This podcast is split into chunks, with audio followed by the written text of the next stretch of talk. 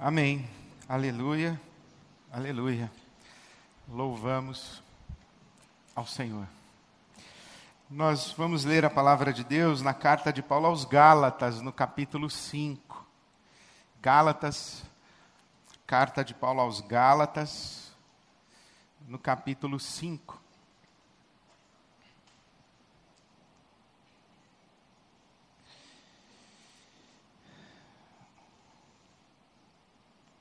Gálatas 5. De que trata a Bíblia? Qual é o assunto da Bíblia? Qual é qual é o grande tema da Bíblia? Você sabe que a Bíblia é um conjunto de 66 livros. Quando você tem nas mãos a Bíblia, na verdade você tem uma biblioteca. Você tem um conjunto de livros. Biblos a palavra grega biblos quer dizer livros, de onde vem a nossa palavra Bíblia. Então você tem aqui 66 livros que foram organizados, coligidos como um só livro. E eles são um só livro, são 66, mas que compõem, na verdade, um só livro, porque eles tratam de uma mesma coisa, eles contam a mesma história, eles têm o mesmo tema. Então, de que trata a Bíblia? Há muitas possibilidades de respostas. Por exemplo, você pode dizer: ah, a Bíblia, a Bíblia fala de Jesus, a Bíblia conta a história de Jesus. Ou a Bíblia fala de Deus, a Bíblia é a revelação de Deus. Ou a Bíblia fala do reino de Deus. Do que fala a Bíblia? Eu gosto de pensar nestas linhas de lógicas narrativas da Bíblia Sagrada. Essas linhas temáticas que amarram todos os livros da Bíblia, dando a eles uma coerência e uma unidade. É essa, essa lógica narrativa que faz com que todas as histórias da Bíblia se conectem, tenham relação e tenham uma uma coerência em que uma explica a outra, uma esclarece a outra, uma complementa a outra. Então você se pergunta qual a relação eh, da história de Moisés no deserto, indo para Canaã, com a história de Daniel na Babilônia. Qual é a relação da história de José no Egito e do pequenino Davi derrubando e vencendo o gigante Golias. Qual a relação entre essas histórias? O que, que uma coisa tem a ver com a outra? Eu, eu penso que uma das, uma das possibilidades de nós olharmos a Bíblia do começo ao fim com uma lógica narrativa é compreender que ela conta a história de dois homens. Dois homens dois filhos de Deus, Adão e Jesus. A Bíblia conta a história de dois filhos de Deus, Adão e Jesus.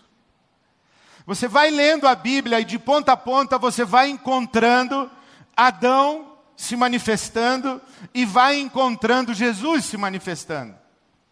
Porque esta, esta maneira de, de olhar para a Bíblia faz com que Adão e Jesus sejam, além de figuras históricas, de pessoas concretas, sejam também duas formas, dois modos, dois paradigmas de existência humana um existir à semelhança de Adão e um existir à semelhança de Jesus Cristo.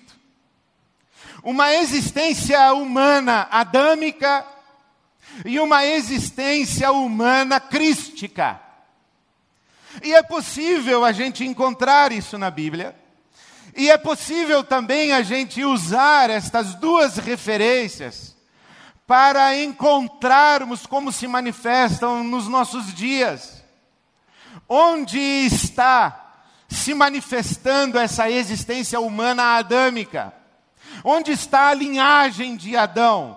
Onde estão os filhos de Adão nos nossos dias, no nosso tempo? E onde estão os filhos de Deus à imagem de Cristo? Onde está a linhagem crística no nosso tempo? Quando a gente pensa dessa maneira, a gente também percebe o, o vocabulário bíblico, que também vai nos, nos remeter a, a sempre duas possibilidades. Por exemplo, trevas e luz, morte e vida, joio e trigo, que são expressões de manifestações do bem e do mal. E na linguagem do apóstolo Paulo, essa dualidade, ou este par de paradigmas, se expressa com duas palavras: carne e espírito. E aqui no capítulo 5 da carta de Paulo aos, aos Gálatas, nós encontramos ele falando da, da vida humana à imagem de Adão, que ele vai chamar de carne, e a vida humana à imagem de Cristo, que ele vai chamar de espírito. Então, no capítulo 5, verso 16, ele diz: Vivam pelo espírito Vivam no espírito do Cristo, e vocês não serão cativos, aprisionados, escravizados pelos apetites de Adão, da carne. E aí você se pergunta, ora, qual é o problema da linhagem de Adão? A maneira como o apóstolo Paulo descreve é muito instigante, muito interessante. No versículo 19, o apóstolo Paulo descreve como é que vive o ser humano adâmico. Ele diz: as obras da carne, Gálatas 5,19, as obras da carne, as obras de Adão, são manifestas: imoralidade sexual, impureza e libertinagem, idolatria e feitiçaria ódio, discórdia, ciúmes, ira, egoísmo, dissensões, facções e inveja. Embriaguez, orgias e coisas semelhantes. Então, esta é a, a existência humana onde o princípio adâmico, o princípio Adão, é preponderante. Aí no versículo 22 ele fala como é a existência humana quando o princípio Cristo, o Espírito de Cristo é dominante. Ele diz no versículo 22 de Gálatas 5: o fruto do Espírito, a vida crística, a vida de Cristo é amor, alegria, paz, paciência, amabilidade, bondade fidelidade, mansidão, domínio próprio. E quando você pega essas duas referências e vai lendo a Bíblia Sagrada, você vai encontrando personagens que são caracteristicamente adâmicas. Por exemplo, as figuras logo no início da narrativa bíblica, Caim é adâmico, Abel é crístico. E você vai procurando, e vai encontrando. Você encontra, por exemplo, os reis de Israel, que foram infiéis a Deus. Você encontra reis adâmicos, idólatras, reis que foram envolvidos com os ídolos das nações vizinhas e, e entregaram Israel à feitiçaria. Mas você encontra reis que foram piedosos, que foram crísticos, você encontra Josias, que faz uma grande reforma em Israel. Mas também é, é perigoso a gente ler a Bíblia somente dessa maneira, com esta essa percepção, eu diria, simplória,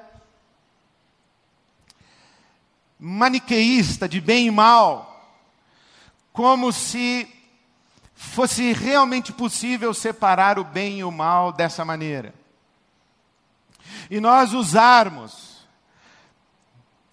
Adão e Jesus Cristo como paradigmas para a segregação de pessoas. Você é Adão, você é Cristo. Você, você é Adão, você é Cristo. E nós vamos então separando os bons e os maus, os bons e os maus. É claro que Jesus já nos advertiu que não deveríamos fazer isso. Nós poderíamos até suspeitar que aquele trigo é joio, mas é melhor deixar esse julgamento nas mãos de Deus, porque nós vamos acabar nos enganando. Porque é possível sim que o trigo tenha uma aparência de joio, mas seja trigo. E se o trigo tem aparência de joio e você fica na dúvida se é trigo ou se é joio, também o joio tem aparência de trigo e você fica na dúvida se é joio ou se é trigo. Porque seria mais fácil para nós se fosse simples assim, né? A Babilônia veio aqui domingo passado e os filhos de Adão estavam do muro para fora. E nós, os filhos de Deus, a imagem de Cristo, estávamos do muro para dentro. Por exemplo, a Babilônia agora, os filhos de Adão estão na Sapucaí. E nós, que não somos como os demais homens, estamos aqui, buscando ao Senhor e querendo ouvir a palavra do Senhor podemos nos levantar e dizer: graças te damos, porque não somos como o pessoal que está na balada. Estamos na casa do Senhor. O problema é que quando você lê a Bíblia Sagrada, você encontra, por exemplo, o rei Davi. E percebe que em algum momento ele é bem crístico diante do gigante filisteu, ele diz: Você vem a mim com pau e pedra. O gigante diz para ele: Você vem a mim com pau e pedra. E ele diz: Não, eu vou em nome do Senhor dos Exércitos. Eu vou para a glória de Deus. Você fala, isso é crístico.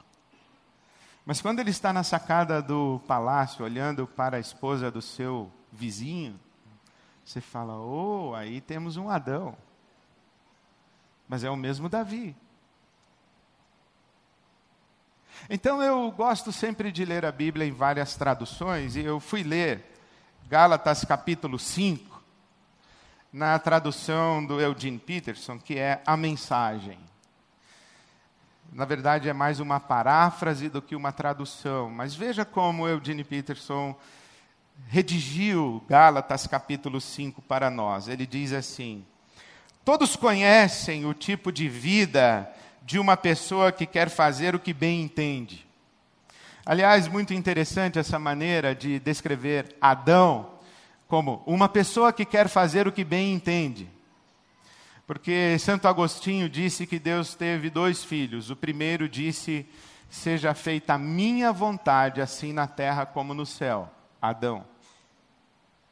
E o segundo, Jesus Cristo disse: Seja feita a tua vontade, assim na terra como no céu. Então é interessante que Eugene Peterson tenha dito que Adão é o tipo de gente que quer fazer o que bem entende. Olha como ele descreve a vida adâmica: sexo barato e frequente, mas sem nenhum amor vida emocional e mental detonada. Busca frenética por felicidade sem satisfação. Deuses que não passam de peças decorativas. Religião de espetáculo. Solidão paranoica. Competição selvagem. Consumismo insaciável. Temperamento descontrolado. Incapacidade de amar e ser amado, lares e vidas divididos, coração egoísta, insatisfação constante, costume de desprezar o próximo, vendo todos como rivais, vícios incontroláveis, tristes paródias de vida em comunidade.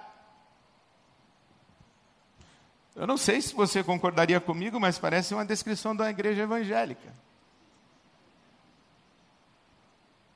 Ou pelo menos comportamentos, atitudes e posturas que não são estranhos a nós que vivemos do lado de cá do muro.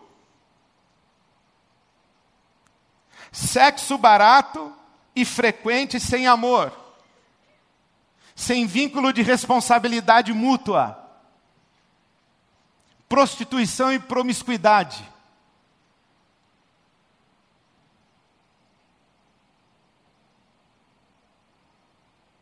Vida emocional e mental detonada.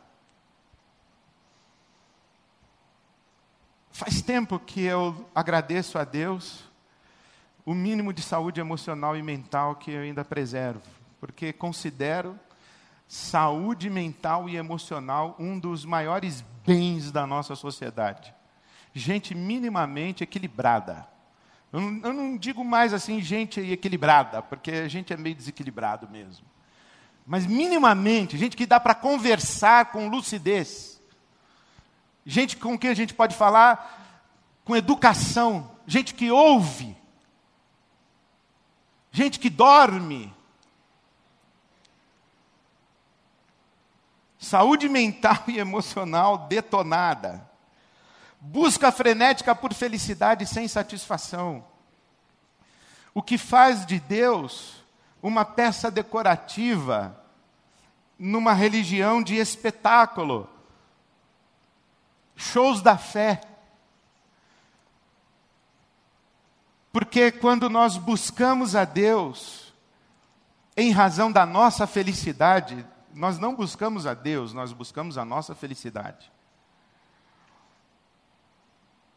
Deus é um detalhe no meio do caminho. Quando Ele nos ajuda e nos abençoa a chegar onde queremos chegar, nós glorificamos.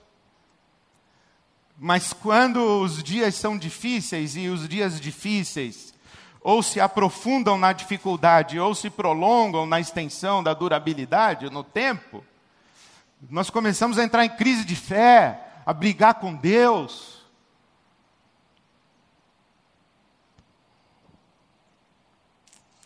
Solidão paranoica. Auditórios como o nosso, de pessoas anônimas, gente sem nome, gente sem vínculos de afeto, sem rede de amizade, sem relação. Essa religião de espetáculo que transforma o ajuntamento da comunidade num evento e não numa reunião de família, ou pelo menos numa reunião de microfamílias unidas no mesmo sangue. competição selvagem, consumismo insaciável, temperamento descontrolado, incapacidade de amar e de ser amado, lares e vidas divididos, conflitos dentro de casa. Adão e Cristo não são apenas duas pessoas são também dois modos de ser pessoa. E por isso o apóstolo Paulo diz: sujeitem-se ao Espírito de Cristo. E não tenham uma vida como a vida de Adão.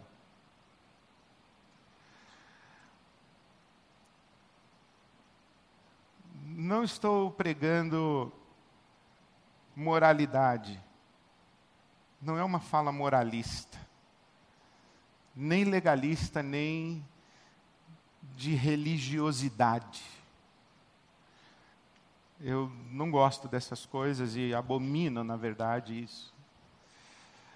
Mas sim, a Bíblia Sagrada, a palavra de Deus para nós, nos diz que aqueles que são rendidos ao Espírito Santo de Deus, ao Espírito de Cristo, produzem um tipo de vida e de estilo de vida. É natural do render-se ao Espírito Santo manifestar Cristo, especialmente nas relações com as pessoas.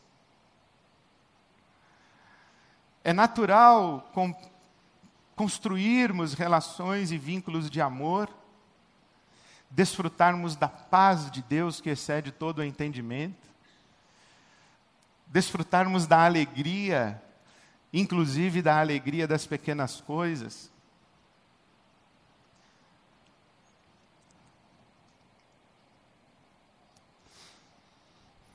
É natural de quem está rendido ao Espírito Santo atravessar tempos difíceis, sem perder a cabeça, sem perder o juízo, sem se inviabilizar relacionalmente, sem, sem atravessar os dias tomados de irritabilidade,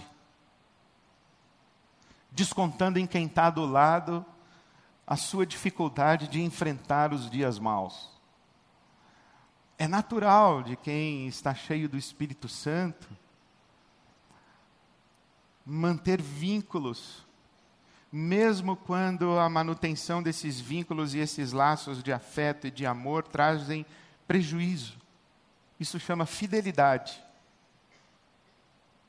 Fidelidade é quando manter-me ao lado das pessoas que eu amo me causa dor, exige de mim sacrifício, doação.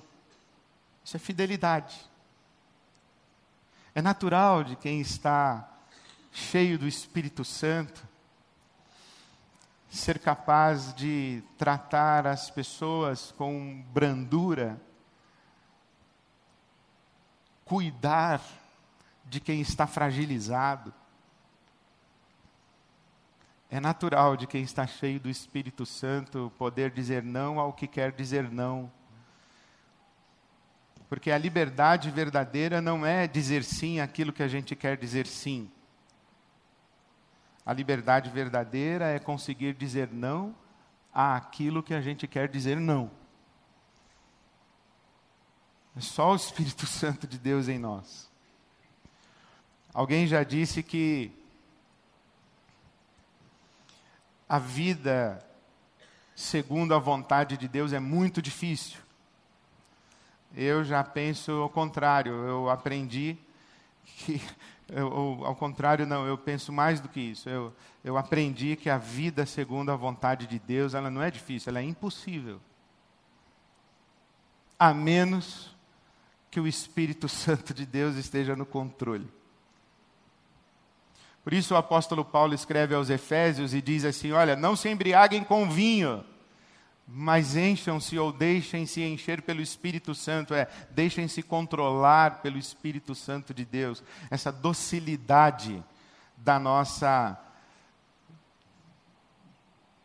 da nossa vontade quebrantada diante de Deus. O Adão diz: Seja feita a minha vontade, assim na terra como no céu. Mas o Cristo se ajoelha diante do Pai, se quebranta e diz: Seja feita a tua vontade. É esse colocar-se rendido sob a influência do Espírito Santo.